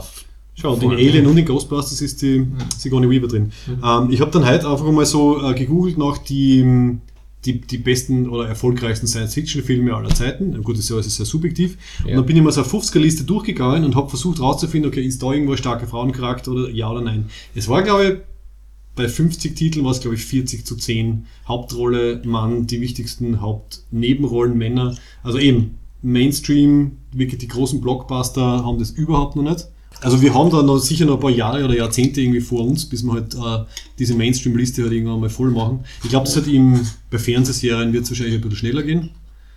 Ähm, Oder- oder, ich ist würd es sagen, sogar bei- schon? Bei, Ja. Fernseh, bei Fernsehserien, also bei diesen eher custom-made auf Zielgruppen, also das ganze Cypher-Serien, ist das gerade voll im Gange. Ne? Mhm. Also wenn du die Expanse anschaust oder e- eben äh, Episode 7 oder der neue Star Trek, also das Star Trek Discovery soll ja einen weiblichen Hauptcharakter kriegen. Ja, genau. Und, die, Ja. Kap und der, der Cap die Captain ist eine Frau anscheinend auf Ja. dem Schiff, das Ja. kommt. Ja. Und Star Trek mal mit Star Trek Voyager und so, also die haben Ja, ich meine, gerade Ja. Star Trek hat ja ein gute, gutes Track Record sozusagen. Ja gut, ich meine, TNG war noch ein bisschen schwach, aber spätestens dann Deep Space Nine äh, und Voyager ist er dann so richtig rund gegangen. ja, Ja, also das Einzige, ich muss sagen, ich, ich lese ja viel zu wenig, aber eben das äh, äh, von der, von der Le, Le Guin, war das The Left Hand of Darkness oder welches Ja. war das? Äh, wo so wirklich, äh, wie war das? Also, also äh, eine Spezies, die gesch geschlechtsfrei ist in gewissem Sinne und nur zur Paarung äh, nehmen sie halt dann eine Rolle an. Genau. Und, und das brauchen sie halt dann nur für das. Ähm, das ist und fantastisch. so super spannend, gell? aber der, der, der Erzähler oder der Hauptcharakter ist halt immer ein Mann, irgendwie ein Mann auf Erdenmann dem sozusagen. Planeten Ja. und, aus, und er ist dort äh, der Botschafter Hm. Und er erlebt das dort mit und eben die, das sind ja eigentlich Menschen, die sie verändert haben. Ne? Mhm. Also weiterentwickelt. Ja, oder, oder verändert halt. Das wird, ja. das ist nicht, Gut, man muss es nicht werten. Ja, und die können dann eben weiblich oder männliches Geschlecht dann haben, Mhm. ja. wenn, wenn halt diese Paarungszeit dann eintritt. Ja. Genau, genau. Und Gut, in der Tierwelt gibt es eh, warte mal, welche, es gibt ein paar, über Fischen oder die so sie, ist die das. je nachdem halt, ja, aber die Weltvergleiche, das finde ich nie gut. Ja. ich will es jetzt nicht wirklich vergleichen auf, auf Ja. dem gleichen Level, ich sage nur, also die, die Natur hat ja alle möglichen Dinge Ach so, irgendwie, ja. also ermöglicht ja alle möglichen Dinge. Ja. Äh, es gibt ja ganz viele so eher konservative Leute, die das Heteronormative, ja, also dass du, äh, äh, wie soll ich sagen, heterosexuell bist in einer Zweierbeziehung, in einer Nuklearfamilie, dass das das Natürliche ist. Mhm. Mhm. Da muss man nicht lange auf Wikipedia im, was nicht, im Zoologie-Dings herum Ja. äh, stochern, dass man praktisch innerhalb von zwei Minuten zehn Beispiele hat, dass es nicht so Ja, ist. Ja. Das sind dann immer so die Momente, wo dann die, die Eltern den Kindern die Augen zuhalten, wenn im Zoo irgendwie zwei, zwei Männchen ähm, sich halt äh, Ja. vergnügen. Es gibt, glaube ich, ein, ein, ein Wissenschaftler hat ein riesiges Kompendium über Homosexualität im Tierreich geschrieben. Mhm. mhm. Das ist irre, was es da alles gibt. Ja. Ähm, Aber was mir genau was mir aufgefallen ist, so auf der Suche nach ähm, interessanten, ein bisschen klassische Genderrollen aufweichende Science-Fiction-Charaktere. Man tut sich relativ leicht jetzt in letzter Zeit ähm, halt starke Frauencharaktere oder halt irgendwie vielseitige äh, Frauencharaktere und nicht ganz so typische, klischeehaft typische, wie es halt manche Leute gern sehen, äh, zu finden. Bei männlichen Rollen habe ich mir dann schon wieder schwerer dann. Kann leicht sein, dass es einfach ist, weil ich nicht so viel gelesen habe oder so. Fallen dir gute, nicht total äh, so männlich stereotypische, spannende, ambivalente Männerrollen ein? die nicht immer so sind wie der Arnold. Die, genau, genau. Ah, spontan. Ist das, Ah. ist das so, dass da wirklich für Männer und auch sagen einfach weniger gibt? Also auch weniger Naja, Vorbilder dann? Also das, wenn du was, als Jugendlicher so eine Serie oder was schaust? Da ich so sagen, im, im Mainstream, ja. Und das wenn sowieso wenn, wenn, ja. wenn es immer so ein standardisiertes Frauenbild gibt, das bedingt ja dann auch in der Wechsellegung ein standardisiertes Männerbild. Ne? Ja, weil man halt diese. Und deswegen hast du halt auch immer diese, haben, was ja. diese Captain America-Typen, die super Oberchecker. Und wenn die meistens, wenn die, wenn die Männerrollen dann halt irgendwie ein bisschen irgendwie, weiß nicht, äh, fürsorglicher werden dürfen, zum Beispiel, sind sie dann halt eher die Älteren, dann wird halt diese Mentorenrolle und so. Und es gibt schon, wenn ich jetzt ein bisschen drüber nachdenke, äh, zum Beispiel so ein, ein, ein, Lieutenant Par Barclay aus Mhm. Star Trek, Mhm. ja. Mhm. Also so ein bisschen so Weirdos, ja. ja, Es gibt schon viel so, das geht immer so ins Nerdige rein, gibt schon einige, ja, was fast auch wieder so eine kleine Klischee-Untergruppe ist, so Ja. nerdig wie wir. aber dass die, ja genau. Nerd ist halt, das schreibt die Monika in ihrem Blogbeitrag, das ist Mainstream Nerd Culture ist halt gerade der heiße Scheiß, ja. ja. Und Weil mir ist zum Beispiel nur der, der Captain, Captain Jack Harkness aus Doctor Who und Torchwood eingefallen. Ich glaube, da haben wir ihn in der, in der Feminismus-Folge drüber geredet, der halt einfach äh, äh, bisexuell ist, völlig offen in allen Bereichen, also wirklich einfach äh, äh, geistig. Aber auch nicht der wenigen, jetzt aber guten Vorbilder, die halt einfach die Dinge nicht ganz so, nicht ganz so äh, eingekastelt nehmen. Oder zumindest, was meinst du, der Johnny Depp im Piraten der Karibik im ersten Teil. oh ja, stimmt. Der ist, sehr, ja, der ist ziemlich queer. er ist spannend, ja. Ja. Hat ein paar interessante Vibes. ja. Vor allem, weil so den Orlando Bloom als den, was nicht, Den- Posterboy, den- ja, äh, richtig, Posterboy ja. so als, als, als Referenzrahmen hat.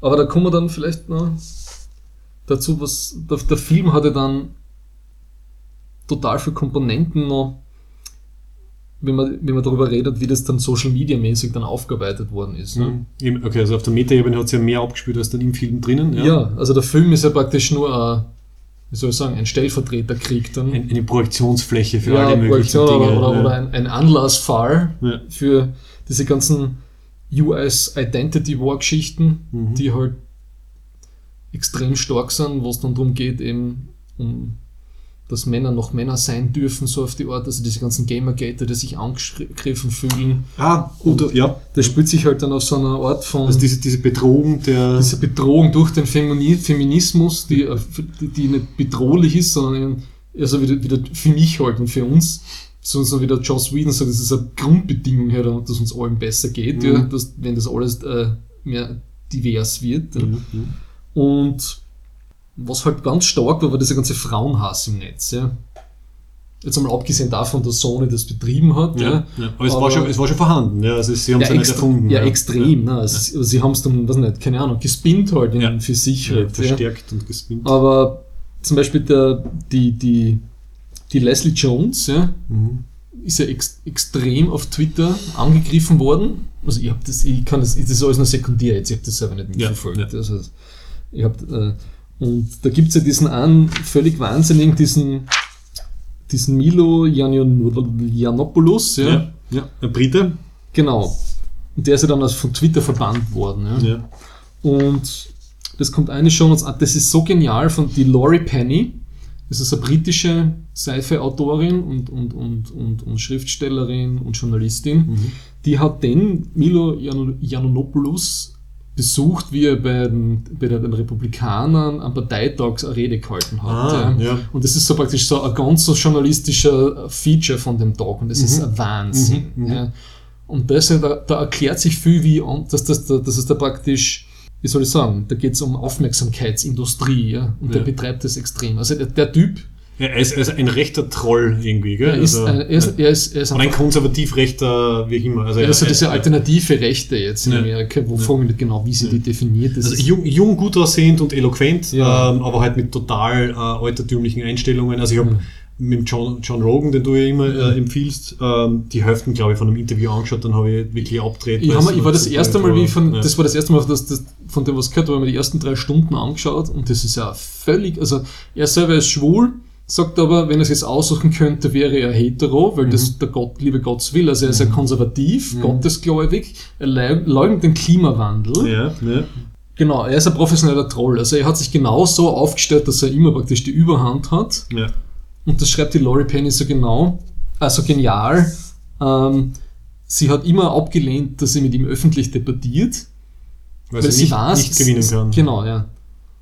Sie schreibt dann so, äh, That's why I have always refused to debate uh, Milo in public, not because I'm frightened I lose, but because I know I lose. Ja. Because I care and he doesn't, and that means I have already, uh, he's already won. Ja.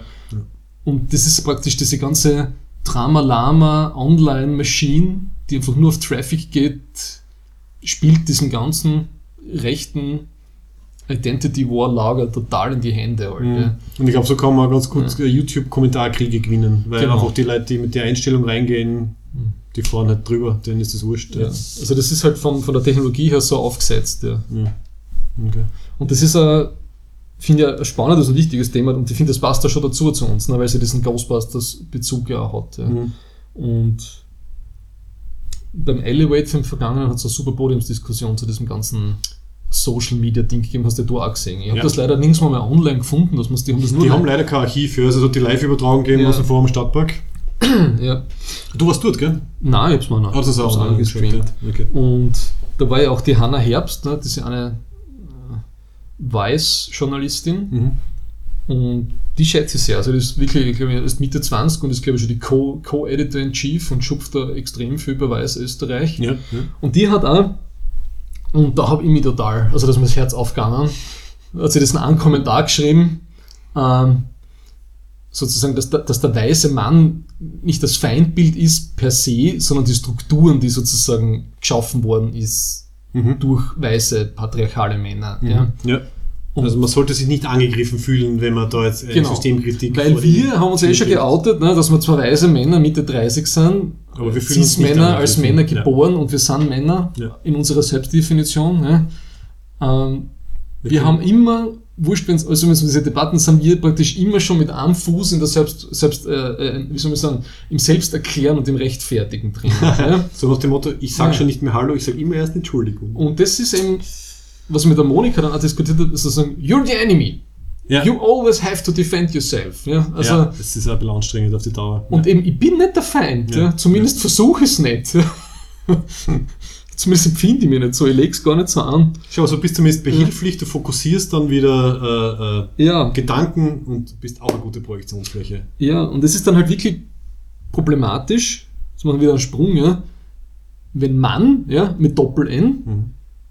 Aus Angst davor, dass er irgendwas Falsches sagt, nichts mehr, nicht, nichts mehr problematisiert oder diskutiert, weil es geht, geht immer mal schwarz und weiß, mit, mit so äh, George W. Bush mäßig, äh, wenn du nicht mit uns bist, bist du gegen Ja, uns. Und ja. das ist dann echt Ja, genau das, was glaube ich Frauen oder halt Feministinnen und Feministen äh, ähm, nicht wollen und nicht brauchen können, weil wenn nämlich die vernünftigen Stimmen fällen, weil sich da keiner mehr halt auf einem vernünftigen Level mitdiskutieren traut. Ja.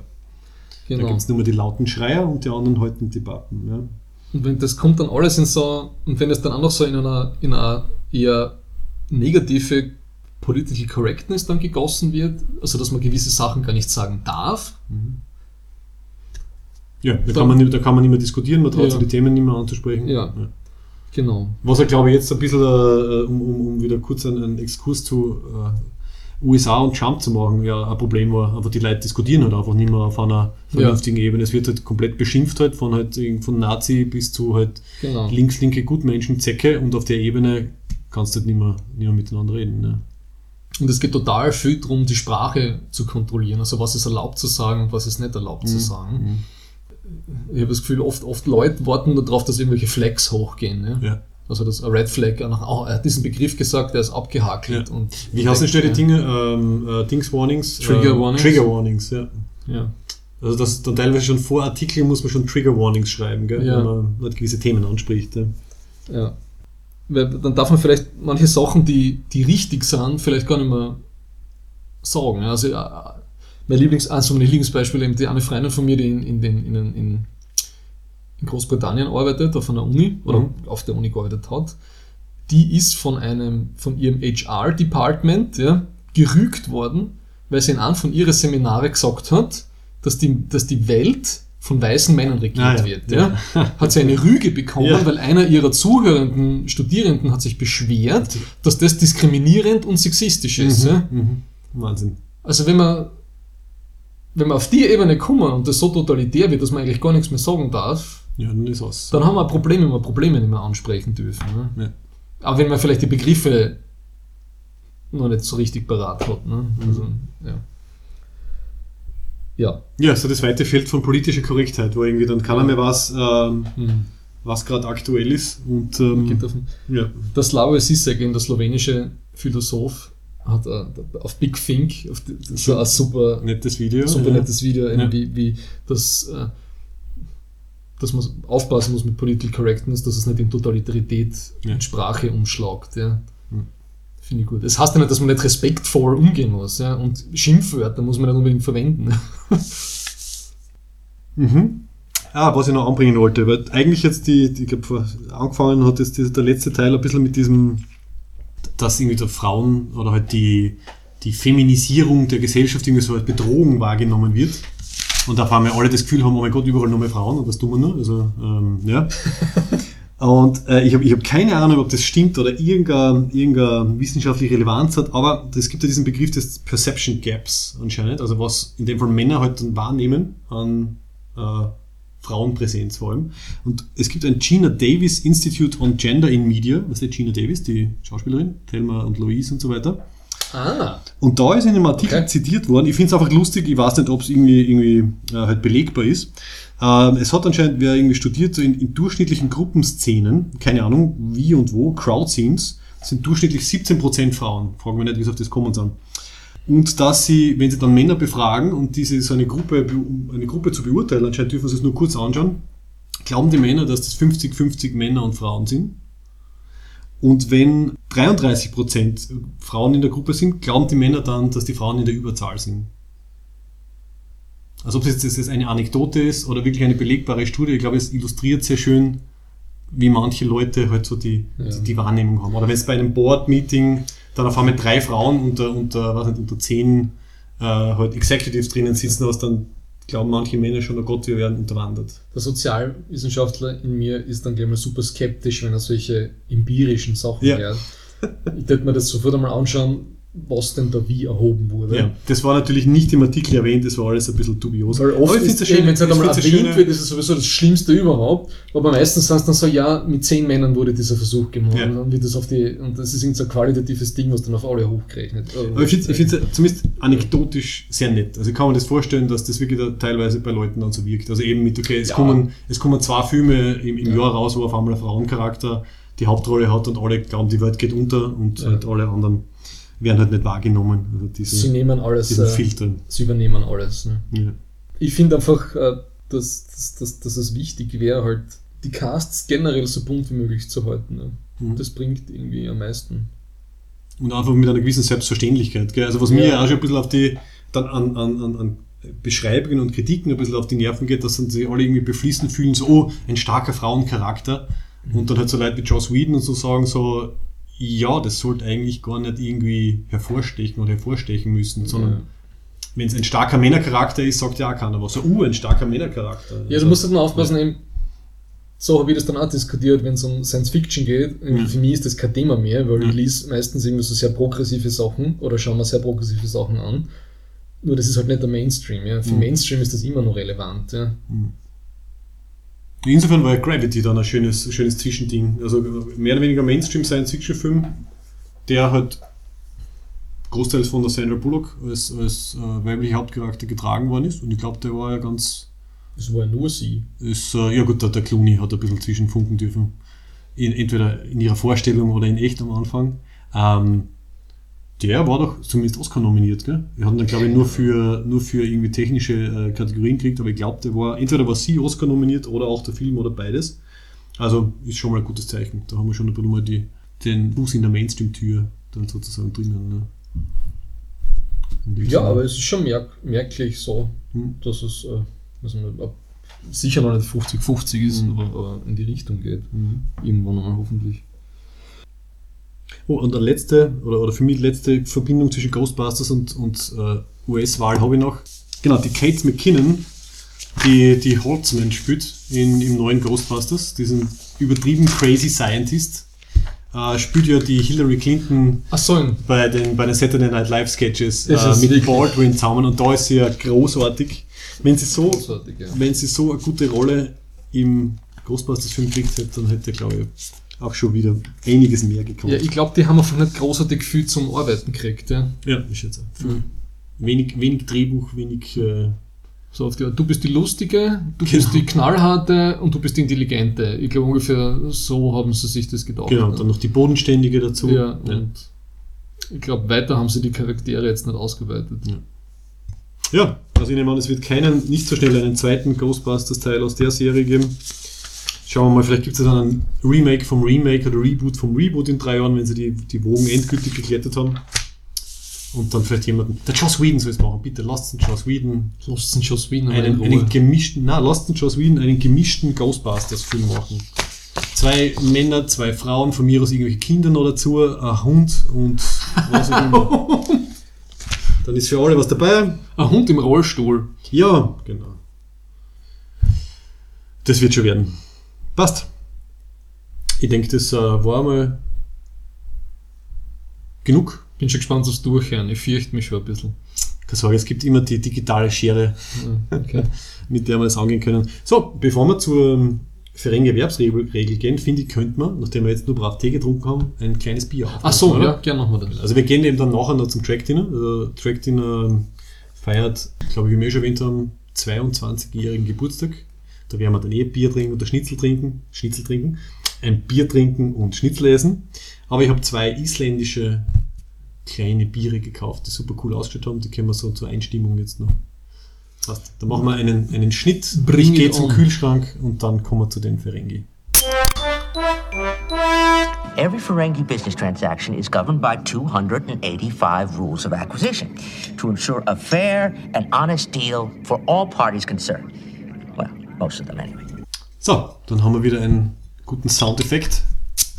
Nummer 1. Mit Koriander und Orangenschale.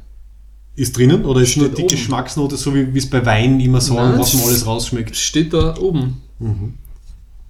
Zumindest ist kein eingelegter Haifisch drin. Ja? Ja. Schmeckt das nicht sehr aufregend, gell? Wegen, wegen, Bier, muss man nicht, wegen Bier muss man nicht nach Island fliegen. mm. Passt, wir sind am Ende. Äh, wir sind bei der Ferengi-Erwerbsregel. Also, wir sind bei der Nummer 59, die auf Englisch heißt Free Advice is seldom cheap mhm. und auf Deutsch Frage immer erst nach dem Kostenpunkt. Was? Ja. Das ist die deutsche Übersetzung? Das ist die deutsche Übersetzung. Ich hätte auch gedacht... Das ist ein ähm, völliger Sinnalarm. Wie hast du das interpretiert? Ja, eher so. Also, dass wenn ich einen gut gereimten Ratschlag bekomme, kann das äh, teuer werden im Endeffekt. Mhm. Äh, ja. Und fällt da was ein dazu? Ja. Bitte. Der neue Umweltminister der USA fällt mir dazu ein. Ist das ein Climate Change Leugner? Genau, oder? das ist oh. einer der, ein, ein, ein, ein Klimawandel leugnender Mensch. Ja? Mhm. Der wird zukünftiger Umweltminister eines des größten Klimaverursachers, äh, Klimaschadenverursachers. Mhm. Und ja, wenn der den Donald jetzt äh, weiter, also wie soll ich sagen, großzügig berät, wie er denn seine Politik machen soll, wird das äh, teuer werden. Nämlich für uns alle. Sozial-ökologisch ja. gesehen. Ja. Das ist mir dazu eingefallen. Also die ganze Welt darf dann dafür bezahlen. Uh, apropos, hast du da die, das ist nämlich das Zweite, was mich ärgert, nach dieser äh, Wahlmännergeschichte und halt äh, absolute Mehrheiten gegen halt irgendwelche Aufteilung. Hast du Wahlbeteiligung gesehen? Mm. Das waren, es hat glaube ich 46% Nichtwähler und Nichtwählerinnen gegeben. Ähm, Das heißt, 54% haben dann gewählt. ja. Und das heißt, es bleiben dann halt für, für Trump, glaube ich, 24, 25 Prozent über. Das heißt, 25 Prozent Ja. der amerikanischen Bevölkerung haben entschieden, dass wir jetzt so einen äh, Climate Impact und sonstige, wer weiß noch, was Der Wahlberechtigten, der Wahlberechtigten, ja, der Wahlberechtigten.